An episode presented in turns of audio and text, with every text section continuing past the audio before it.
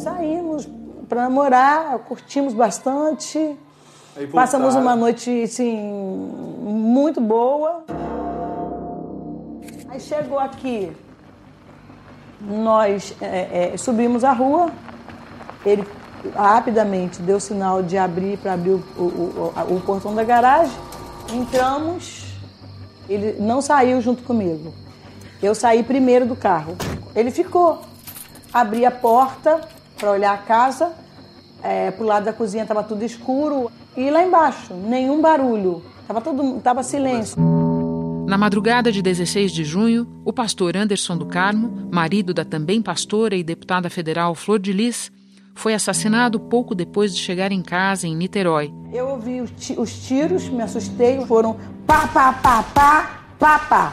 Eu ouvi quatro tiros seguidos e mais dois. Minutos após estacionar o carro na garagem, Anderson recebeu uma sequência de tiros, a maioria na região da virilha. O pastor Anderson Carmo, marido da deputada federal Flor de Lis dos Santos de Souza, do PSD, foi assassinado a tiros essa madrugada em Niterói, no Rio de Janeiro. Vizinhos do casal que disseram que acordaram assustados com o barulho dos tiros. Um deles disse que ouviu pelo menos 10 disparos. O casal tinha 55 filhos, quase todos adotados. Apenas na casa onde aconteceu o crime viviam com eles 37 pessoas, entre filhos, netos e agregados.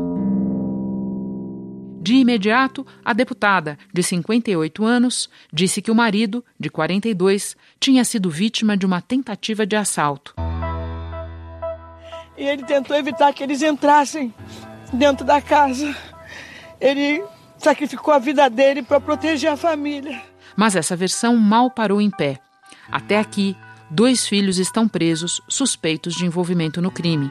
Que um dos filhos do pastor Anderson do Carmo de Souza confessou ter executado o pastor. Esse filho é o Flávio dos Santos, ele é filho biológico da deputada Flor Mas de Lis. O que poderia ser o desfecho do crime é, na verdade, o início de uma investigação que está longe do fim outros irmãos podem ter participado do Segundo crime. a investigação, Lucas, filho adotivo do pastor e da deputada Flor de Lis, teria ajudado na compra da arma usada no assassinato. E mais de três meses depois, a polícia ainda não concluiu a investigação.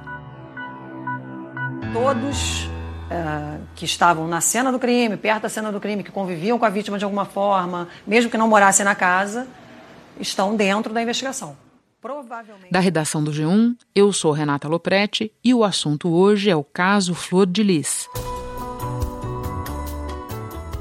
Sexta-feira, 20 de setembro. Eu converso com Felipe Freire, jornalista da TV Globo, que cobre essa história desde o início. Felipe, na primeira hora, esse crime parecia o quê? Esse assassinato, no primeiro momento, é, tinha nuances, né, até pelas informações, tinham impressões de um latrocínio, de uma tentativa de roubo numa casa, num bairro é, residencial de médio a alto padrão de Niterói. É, essa tese foi levantada por muitos, né, mas de fato, é, com as horas se passando e com a polícia iniciando uma investigação mais profunda, você foi tendo uma outra impressão e foi, foram surgindo novas possibilidades o meio, depois a história da, da, da, da, família da Flor de Lis que foi surgindo, os depoimentos que foram sendo prestados, é, tudo isso foi corroborando para uma nova possibilidade, é, mais voltada para o âmbito familiar.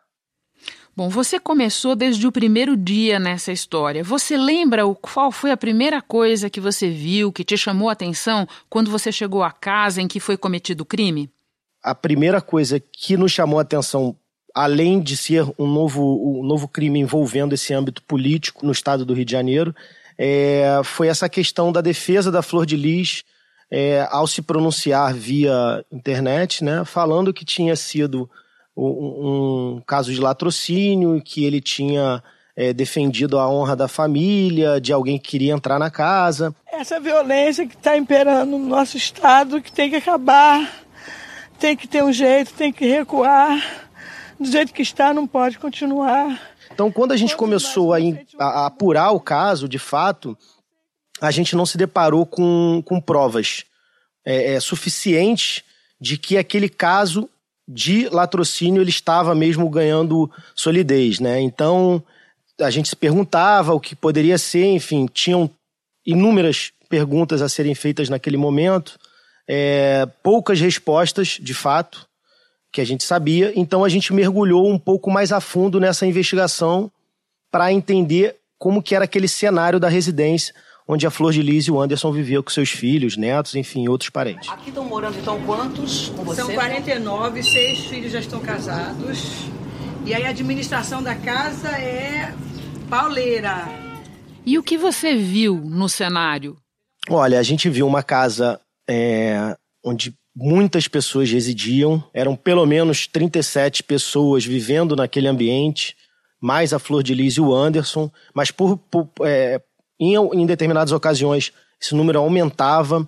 Então a gente viu é, um cenário muito, muito habitado e um tanto quanto desorganizado. A gente percebeu desentendimentos ali naquele, naquele âmbito familiar e alguns interesses. Que interesses, Felipe?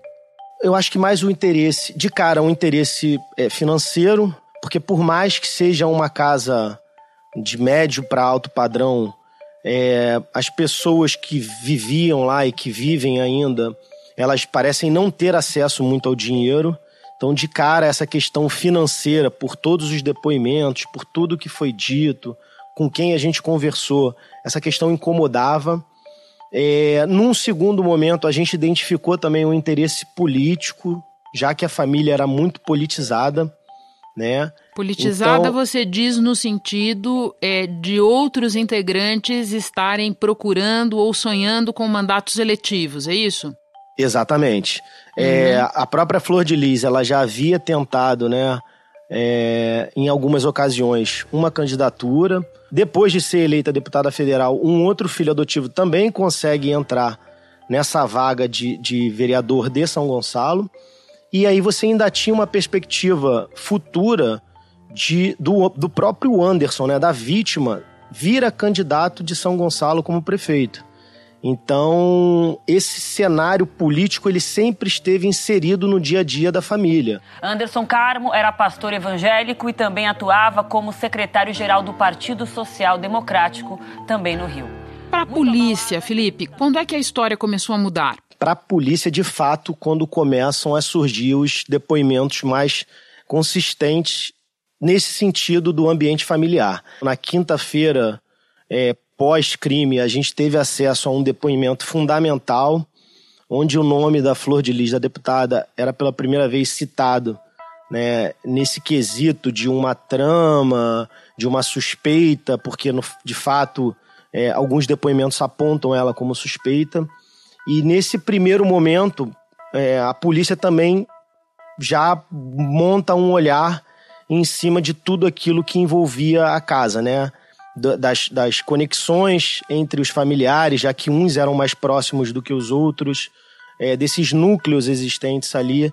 Então, o depoimento de um filho que levantou essa suspeita, falou sobre é, é, possibilidade de envenenamento, sobre valor pago por um assassinato, esse foi o start para você virar a chave. O filho revela outros detalhes. Diz que três filhas do casal e a própria Flor de Lis já teriam colocado remédios na comida de Anderson e que isso seria a causa de sua saúde comprometida.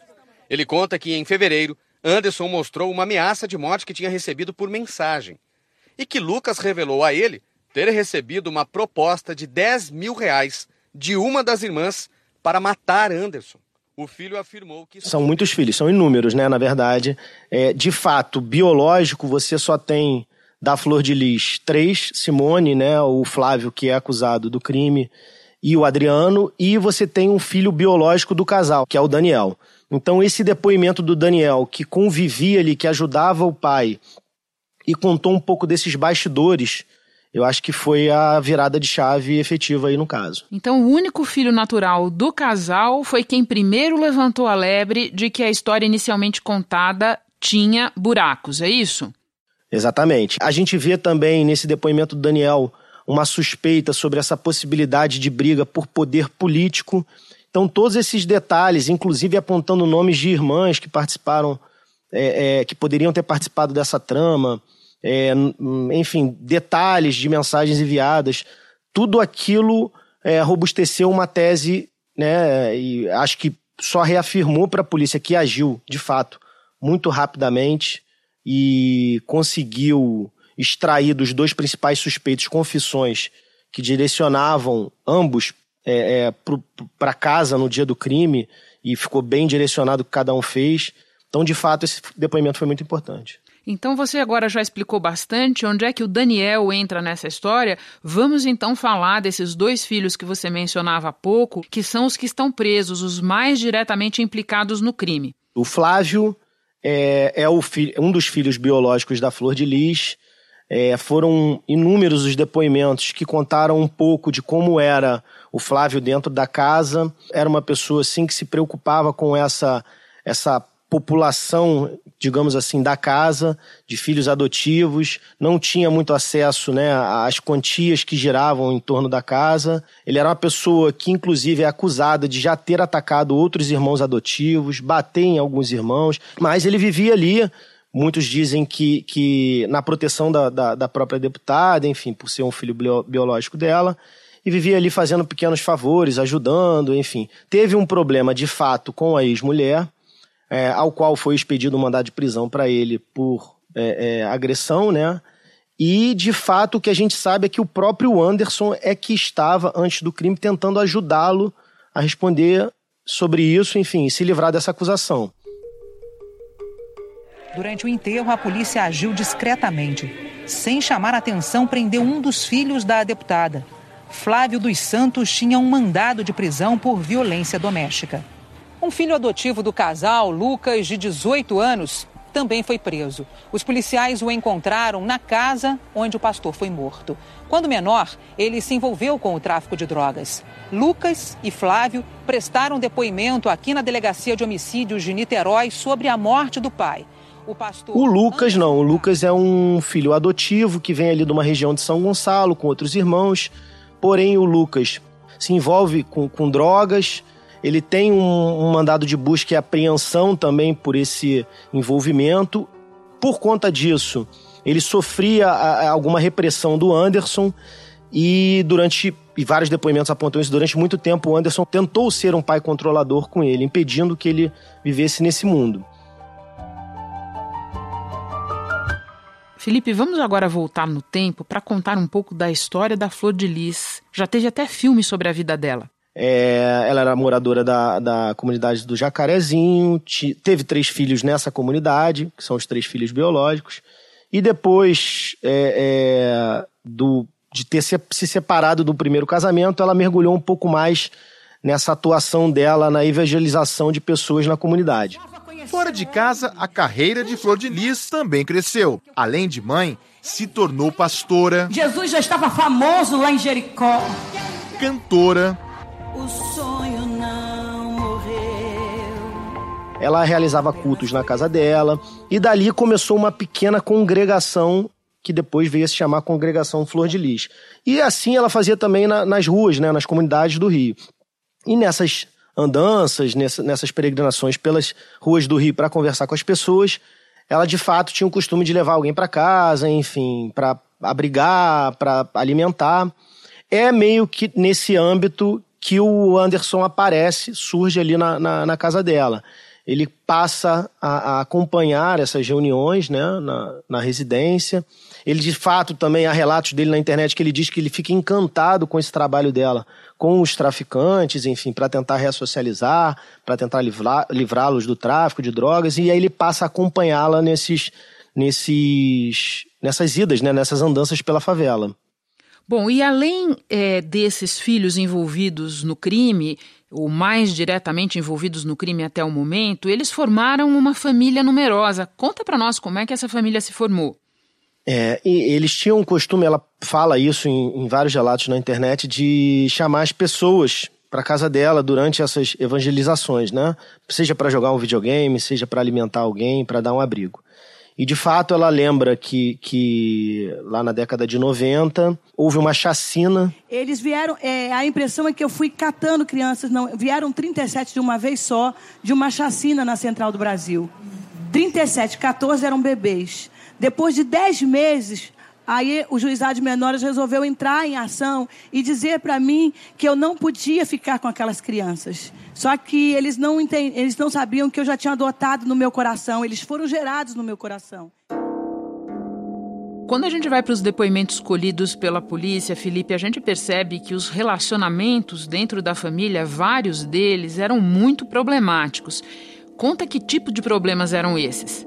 Sempre problemas é, relacionados à questão do dinheiro, à questão de acesso. De quem era o dinheiro? O dinheiro, de fato, era controlado pelo Anderson. O Anderson era, segundo todos os relatos de depoimentos, o Anderson era o controlador não só da carreira dela, né? De fato, ele era muito influente na carreira dela, seja como cantora, seja como deputada, ele tinha uma influência enorme. Muitos dizem que era basicamente ele que decidia tudo.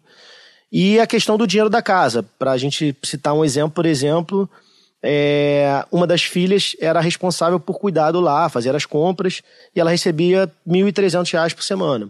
Nem todos da casa tinham acesso a, essa, a esse dinheiro né, que circulava ali. E como é que está essa família agora, neste momento em que as investigações estão em curso, há filhos presos, a própria deputada está tendo que se explicar de diversas maneiras. Você tem notícia de como é que está essa família no momento? Os filhos que, de, de certa forma, prestaram depoimento contando detalhes sobre a suspeição da, da participação nela, da participação da, da Flor de Lis como mandante ou como mentora é, eles saíram da residência e ela ainda tem aquele núcleo que a defende, que eram pessoas próximas e que pouco acrescentaram nos depoimentos. Então hoje você tem uma família rachada por conta desse crime. Eu preciso da resposta, eu preciso do motivo e se foi um, um dos meus filhos. Eu quero que eles sejam punidos, eu quero justiça pelo que aconteceu ao meu marido. E por falar nas suspeitas que pairam sobre a Flor de Lis, dias atrás nós tivemos a polícia cumprindo mandados de busca e apreensão em quatro endereços dela. Qual foi o sentido dessas ações, Felipe? Essas novas buscas da polícia são buscas complementares.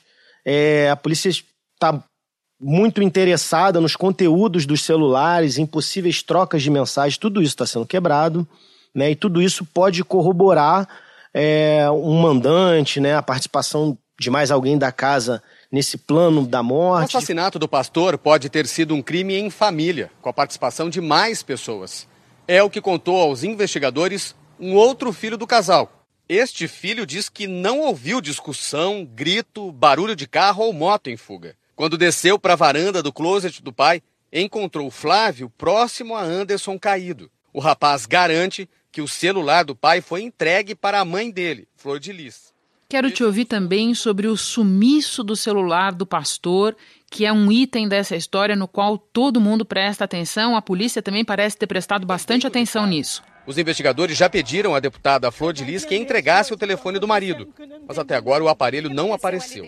Esse é um ponto importante da investigação, não só o aparelho do pastor, como o aparelho também do Flávio. O Flávio no dia da prisão, que foi logo após o enterro, né, durante aquela cerimônia ali, é, o Flávio sai do carro com o seu, sem o celular e alguns depoimentos apontam que esse celular ainda rodou ali dentro do carro, mas de fato esse celular nunca foi encontrado.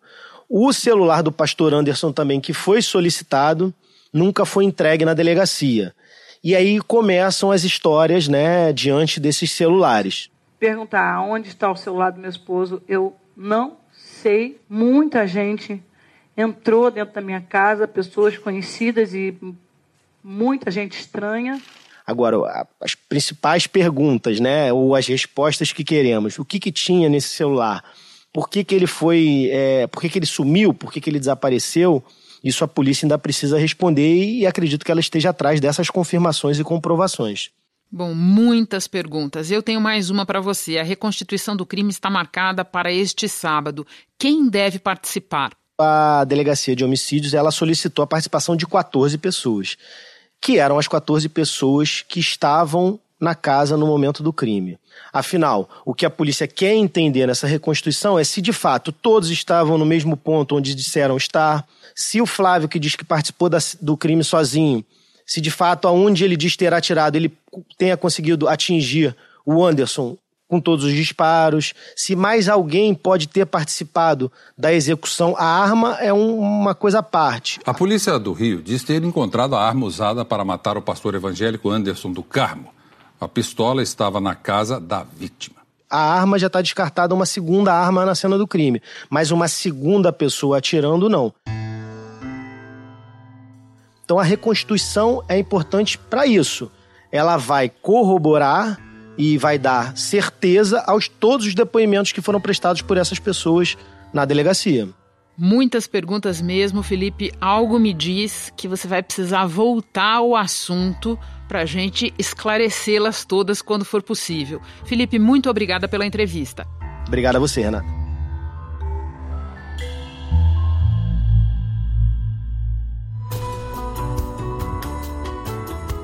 Comigo na equipe do assunto estão Mônica Mariotti, Carolina Balivieira, Isabel Seta, Cláudia Croitor, Sérgio Fernandes, Giovanni Reginato, Jéssica Rocha e Rafaela Puccini. Eu sou Renata Loprete e vou ficando por aqui. Até o próximo assunto.